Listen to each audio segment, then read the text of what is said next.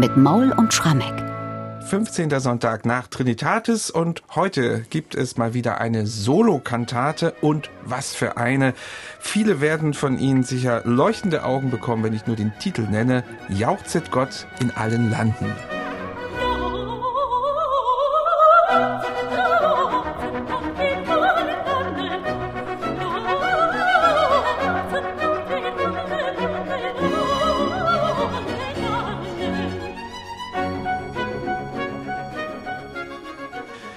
Ein Bravourstück, das hört man schon mit diesem kurzen Auszug hier aus der Eingangsarie. Dieses Stück haben wir uns heute vorgenommen, ein Ausnahmewerk, auch im Schaffen von Bach selbst, darüber hinaus ja sowieso.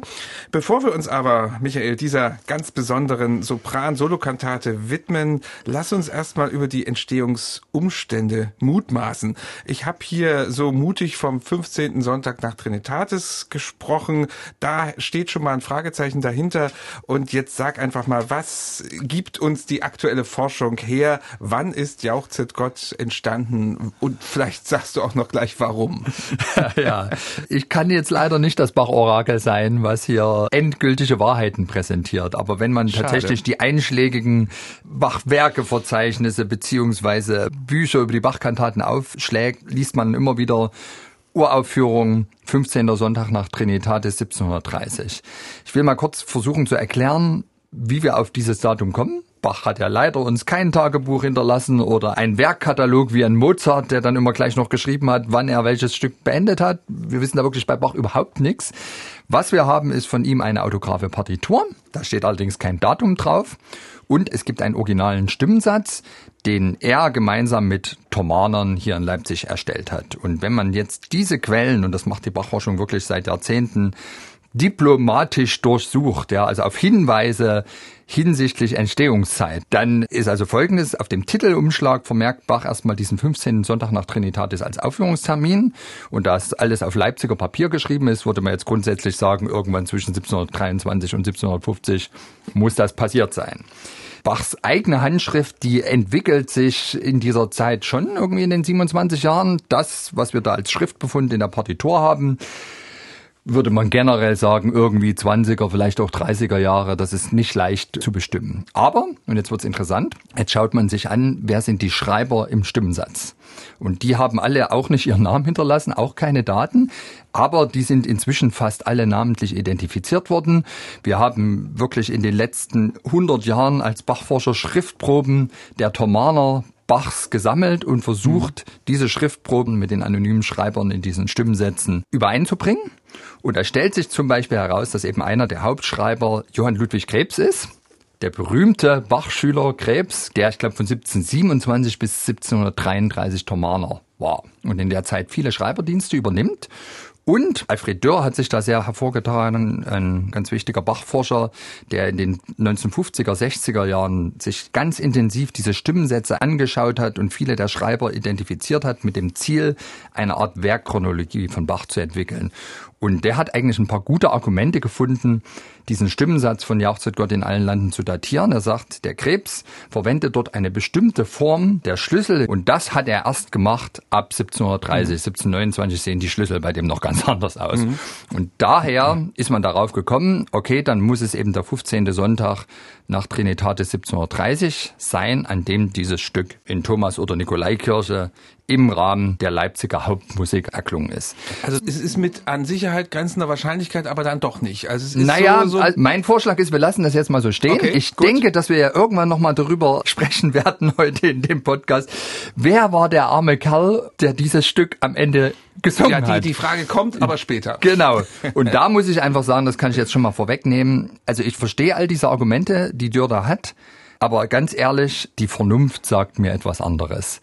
Also mhm. tatsächlich, wenn wir jetzt bei diesen diplomatischen Kriterien, die sich irgendwie anhand der Quellen ergeben, bleiben, spricht vieles für den 15. Sonntag nach Trinitatis 1730. Allein mir fehlt so ein bisschen der Glaube.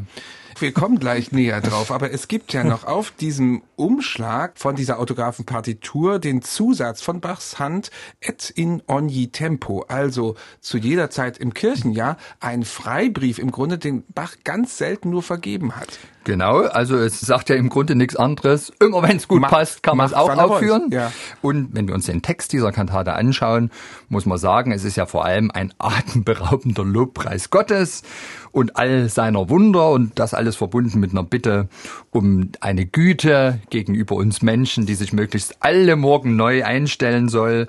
Also insofern kann man sagen, wann immer es galt, mal einen schmissigen Lobpreis zu musizieren, hat dieses Stück gepasst, unter Voraussetzung natürlich, dass man das Musikerpersonal an der Seite hatte, was in der Lage war, wirklich diese riesen musikalische Knacknuss adäquat aufzuführen. Mhm. Also eine direkte Verbindung zum Evangelium des 15. Sonntags nach Trinitatis siehst du hier nicht, um das mal so klar zu sagen. Naja, also tatsächlich, das ist auch der Tenor, dass man generell sagt, das ist ein bisschen an den Haaren herbeigezogen. Der Evangeliumstext für den Sonntag, Matthäus 6, Verse 24 bis 34, ein Abschnitt aus der Bergpredigt, wo es letztlich darum geht, dass Jesus die Menschen auffordert, nicht kleingläubig zu sein, sondern vor allem nach dem Reich Gottes zu trachten. Das ist diese Stelle in der Bergpredigt, wo diese schönen Bilder kommen. Schaut die Lilien, sie wachsen, mhm. aber sie arbeiten nicht. Seht die Vögel, sie ernten und sehen nicht und ihr himmlischer Vater ernährt sie doch.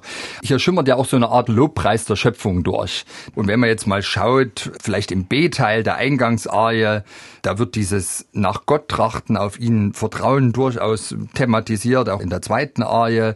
Da heißt es ja, dass wir Gottes Kinder heißen, also die Kinder, die natürlich nach ihrem Vater trachten. Insofern ist schon eine Brücke da. Aber ich gebe zu, es ist ein bisschen konstruiert. Gut, also wir lassen mal diese spannende Frage nach der möglichen Erstinterpretin oder dem Erstinterpreten, ich muss das hier gendern an dieser Stelle, offen und schauen erstmal ein bisschen auf die Musik. In den Rahmensätzen gibt es in dieser Kantate Jauchzet Gott in allen Landen eine Paarung, die bei Bach einmalig ist. Trompete und Sopran. Wie kommt er darauf? Bitte, ich wüsste ich es auch gern. Die Forschung sucht ja dann immer nach Vorbildern. Und wenn man jetzt mal schaut, sieht man, dass es solche Kantatenmodelle gibt. Und Kantata im ursprünglichen Sinne bedeutet ja wirklich ein musikalisches Gebilde, was nur aus Arien und Rezitativen ohne Chöre und Choräle besteht. Das ist eine Gattung, die in Italien entstanden ist im späten 17. Jahrhundert. Und zum Beispiel Alessandro Scarlatti, ganz berühmter neapolitanischer Komponist, der hat tatsächlich solche Kantaten in einer Besetzung Solostimme, Trompete und noch Generalbass oder ein bisschen Streicher komponiert. Und es gibt einen Mittelsmann Richtung Deutschland, Johann Philipp Krieger, Kapellmeister in Weißenfels. Von dem wissen wir auch von Stücken, die eine ganz ähnliche Besetzung haben, allerdings nicht in dieser musikalischen Qualität. Also es könnte schon sein, dass er hier ein bisschen Richtung Krieger, Richtung Scarlatti vielleicht Vorbilder kannte und aus irgendeinem Grund jetzt eben sich auch mal für diese Besetzung entschieden hat. Auffällig ist jedenfalls, es ist ein Stück, was eigentlich all das, wofür jetzt die Thomas-Schule oder der Thomaner-Chor stand, eigentlich nicht wirklich braucht. Es gibt keinen Chor, es gibt keine Choräle. Eigentlich ein Bravourstück für einen Solosänger und einen sehr guten Trompeter, die im wahrsten Sinne des Wortes konzertieren. Concertare im Italienischen wetteifern, im Lateinischen bedeutet es eher sich verbinden und genau das passiert ja wirklich zum Exzess, jedenfalls in den beiden Rahmensätzen, wo tatsächlich dieses Duettieren zwischen Sopran und Trompete stattfindet. Also eine Kantate im ganz alten italienischen Wortsinn, hochvirtuos, und definitiv nicht dem Tomahawk auf den Leib komponiert. Ja, also Sie merken schon, es geht in eine gewisse Richtung. Wir hören erstmal rein musikalisch Bitte, kurz ja. nochmal in die Eingangsarie, ja. in diesen Wettkampf zwischen Trompete und Sopran. Ja, und es stellt sich wirklich in diesem Satz die große Frage, wenn man das so hört, wer kann besser Koloratoren singen oder spielen? Also Sopran versus Trompete und die beiden, die schenken sich nichts. Das ist also wirklich Champions League.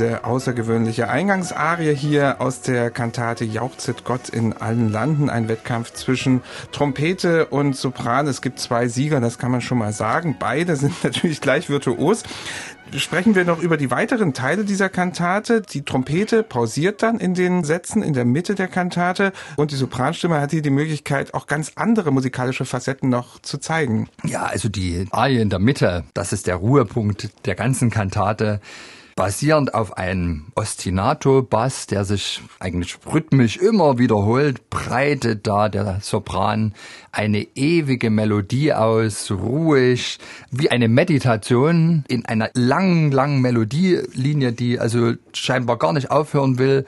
Auch ein wunderbarer Text, finde ich, also inniges Gebet, höchster mache deine Güte, ferner alle Morgen neu. So soll vor die Vatertreu auch ein dankbares Gemüte durch ein frommes Leben weisen dass wir deine Kinder heißen. Also eine Gebetsinsel in diesem doch ansonsten in den Rahmensätzen extrem bewegten Stück und auch für den Sänger natürlich die Chance, mal ein bisschen durchzuatmen und dennoch die Schönheit der eigenen Stimme richtig auskosten zu können.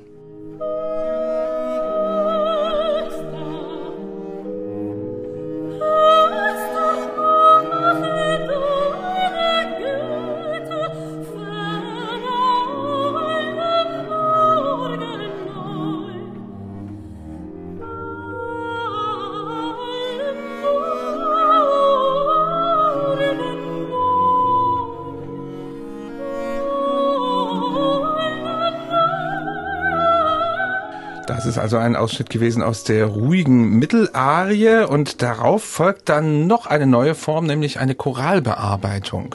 Genau, also das ist überhaupt ganz wunderbar in dieser Kantate, so abwechslungsreich. Also am Anfang dieser schmissige, konzertierende Eingangssatz, dann kommt eine Art Monodie in diesem Accompagnato-Rezitativ, dann die Ostinato-Variation und jetzt Choralbearbeitung.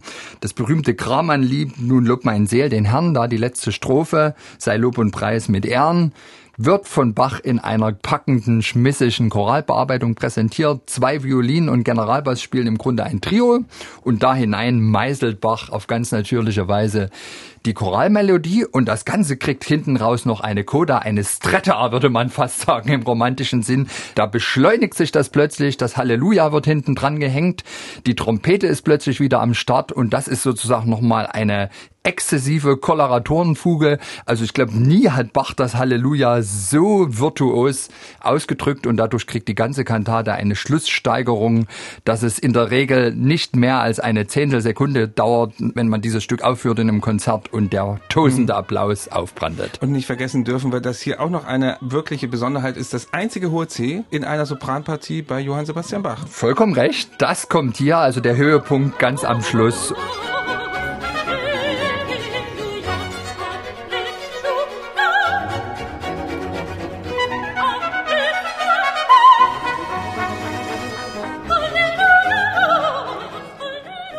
Einzige dreigestrichene C. Warum gibt's das nicht häufiger? Und da leite ich jetzt über zu der Frage aller Fragen. Für wen, Michael, bitte hat Bach diese Kantate geschrieben? Was ist deine Vermutung? Ich versuche jetzt einfach nochmal so ein bisschen die Argumente abzuwägen, die vielleicht vorliegen und das Ganze auch irgendwie zu verbinden mit einem schlüssigen Szenario.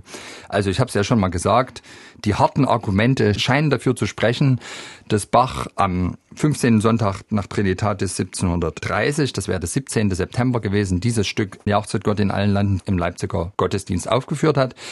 Irgendwie mit Thomanern. Warum? Weil letztlich eben auch der Stimmensatz von seinen Thomanern erstellt wurde. Und das ist an sich in das gottesdienstliche Repertoire des Thomas Kantors gehört. Nun ist es aber so, wir wissen, dass der Bach in den Sommermonaten und auch noch im September, Oktober 1730 ganz schlecht drauf war der hatte ja einen Streit mit der Leipziger Obrigkeit. Der Stadtrat hatte angefangen seit 1729 anstelle des Thomas Kantors zu entscheiden, wer die neuen Sängerknaben im Thomanerchor werden und hatte ihm mhm. wirklich im großen Stil Kinder von bedürftigen Leipziger Eltern in den Thomanerchor gesteckt, die keinerlei musikalisches Talent hatten. Und Bach ist wirklich ausgerastet. Er schreibt im August 1730 seinen berühmten Entwurf einer wohlbestallten Kirchenmusik, wo er wirklich in Hilfeschrei da formuliert, dass er sagt, ihm werden jetzt die Kräfte genommen, angesichts dieser neuen Schulpolitik eine wohlklingende Kirchenmusik zu liefern. Er listet ja dann auch alle 54 Sänger seines Chors namentlich auf und teilt die ein in diejenigen, die zu gebrauchen sind, die halbwegs zu gebrauchen sind und die, die überhaupt nicht zu gebrauchen Ausschuss, sind. Ja. Der, der sogenannte Ausschuss, ganz genau. Er muss hinter den Kulissen und wahrscheinlich auch vor den Kulissen in diesen Monaten total rumgetobt haben. Der Leipziger Bürgermeister spricht damals in der Ratssitzung davon, dass der Kantor inkorrigibel ist. Er tut nicht allein nichts, sondern erklärt nicht einmal, warum er nichts tut. Also mhm. der Bach war wirklich nicht gut drauf. Er ist auch drauf und dran, Leipzig zu verlassen.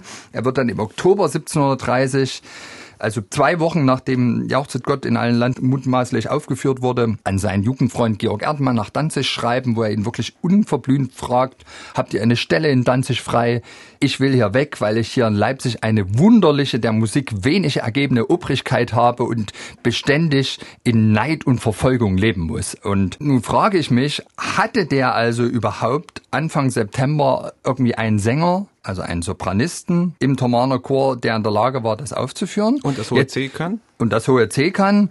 Tatsächlich wissen wir, dass im Oktober 1730 ein neuer Sängerknabe in den Thomaner Chor kam, der sofort der erste Diskantist wurde. Es wird berichtet aus der Autobiografie von Christoph Nichelmann, der ist später Hofcembalist von Friedrich dem Großen in Berlin, Kollege von Karl Philipp Emanuel Bach, stammt aus Treuen-Prietzen und der wird am 3. Oktober in der Thomasschule aufgenommen und wird sofort erster Diskantist. Ein totaler Anfänger, der ist da 13 Jahre alt. Wenn der sofort erster Diskantist wird, muss ich einfach sagen, dann kann ja vorher eigentlich einer von denjenigen, die schon so seit zwei, drei Jahren im Thomaner Chor waren, gar nicht diese Qualität gehabt haben vom jungen Nichelmann. Und das wäre vielleicht ein Argument zu sagen, ist das vielleicht sozusagen das Begrüßungsstück von Nichelmann, nur kam der erst Oi. am 3. Oktober auf die Thomasschule, also sprich zweieinhalb Wochen nachdem der 15. Sonntag nach Trinitatis mhm. war, also der fliegt da eigentlich raus. Jetzt kommt's aber. Das war tatsächlich eine meiner ersten Entdeckungen als Fachforscher. Ich war 21 Jahre alt und habe geforscht über die Art und Weise, wie man hier in Sachsen 1755 den 200. Jahrestag des Augsburger Religionsfriedens begangen hat. Und und in dieser Chronik, die ich da gefunden habe, wird auch berichtet, wie man in Taucha bei Leipzig dieses Jubiläum gefeiert hat. Und da hat der örtliche Kantor Johann Augustin Stein eine Kantate aufgeführt, wo die Mittelsätze nichts anderes sind als das Accompagnato-Rezitativ und die schöne Arie Höchster mache deine Güte. Mhm. Also war jetzt die Frage, aha, hatte der vielleicht Zugriff auf Jauchzet Gott in mhm. allen Landen, die Partitur, die 1755 längst eigentlich Leipzig verlassen hatte, also jedenfalls Bachs autographe Partitur, denn die Partitur ging an Karl Philipp Emanuel Bach, die war also in Berlin 1755 und der Stimmensatz bei Wilhelm Friedemann Bach in Halle. So, und jetzt kommt aber der Johann Augustin Stein, also der Taucher Kantor, der ist tatsächlich Thomaner gewesen, und zwar von 1727 bis 1733. Das kann also gut sein, dass der so 1729, 30 herum tatsächlich Sopran war. Ist der vielleicht derjenige gewesen, der das Stück aufgeführt hat, unter Bach? Und das Interessante ist jetzt, also wie gesagt, er führt es dann in Taucher am 200. Jahrestag des Augsburger Religionsfriedens auf, der 1555 am 25. September in Augsburg zustande kam. Und im Jahr 1729, also ein Jahr vor der mutmaßlichen Entstehung, ist das Jubiläum des Augsburger Religionsfriedens zusammengefallen mit dem 15. Sonntag nach Trinitatis. Hm. Also wenn wir jetzt mal unterstellen würden, tatsächlich das Stück ist schon 1729 entstanden, als der Bach noch nicht ganz so schlecht drauf war, für den 15. Sonntag nach Trinitatis und der Pfarrer hatte gesagt, ich will an diesem Sonntag auf diesen Religionsfrieden fokussieren. Könnte es sein, dass Bach so eine Jubelkantate komponiert hat? Jetzt muss er aber sagen, das, was ich eingangs erzählt hat, dann stimmt irgendwas mit unserer Analyse der Schriftentwicklung von Johann Ludwig Krebs nicht, hm. weil das einfach besagt, kann erst 1730 passiert sein. So, jetzt lassen wir aber mal die Thomaner weg. Wenn man dieses Stück sieht, was ja den Chor nicht braucht, fragt man sich, also gehört das hier wirklich genuin in die Leipziger Kirchenmusik oder ist das nicht eigentlich schon eine Zweitverwertung? Kann das überhaupt ein Knabe singen, würde ich gerne genau, mal zwischenfragen. Ja. ja? Naja, wir würden sagen von unserer Warte heute eher nein, hm. wobei es tatsächlich Beispiele gibt. Also vor einigen Jahren hat ein norwegischer Sopran Axel Rückwien das mal demonstriert. Der ist allerdings wirklich hoch virtuos. Ich glaube, es gibt eine Aufnahme von. Können wir mal reinhören? Hören wir kurz rein.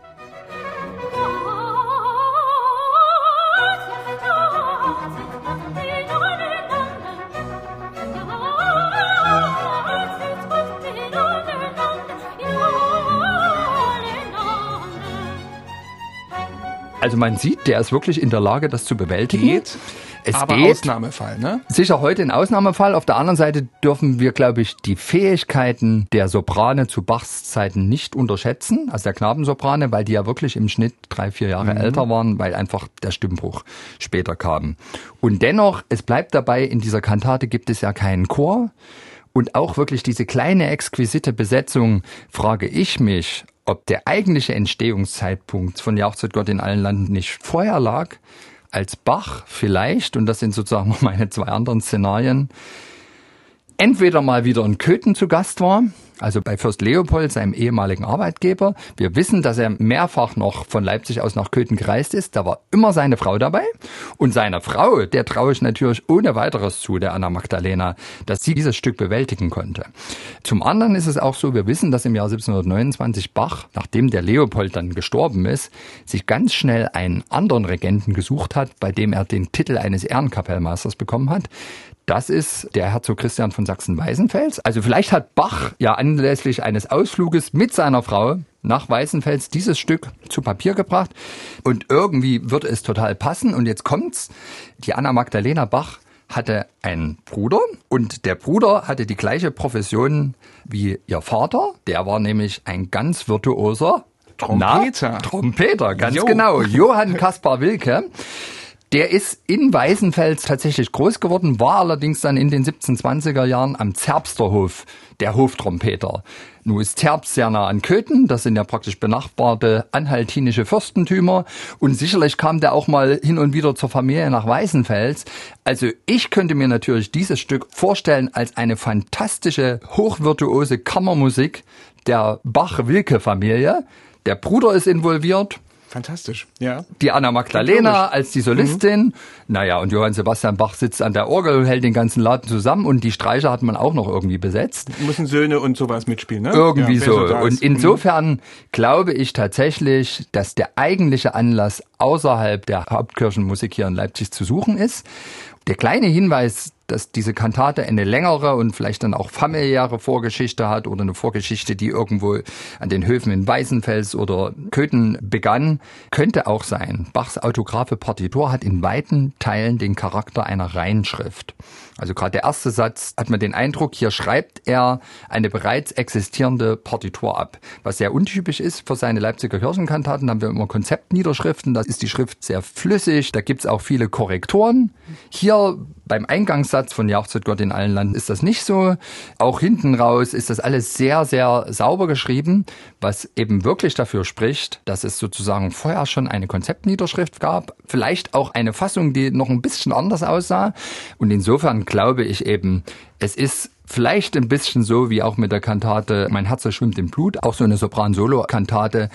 Es gehört wahrscheinlich auch ins Reisegepäck des Ehepaars Bach, wenn die eben an den Höfen Mitteldeutschlands und sonst wo unterwegs waren und einfach mal richtig ihr Publikum beeindrucken wollten.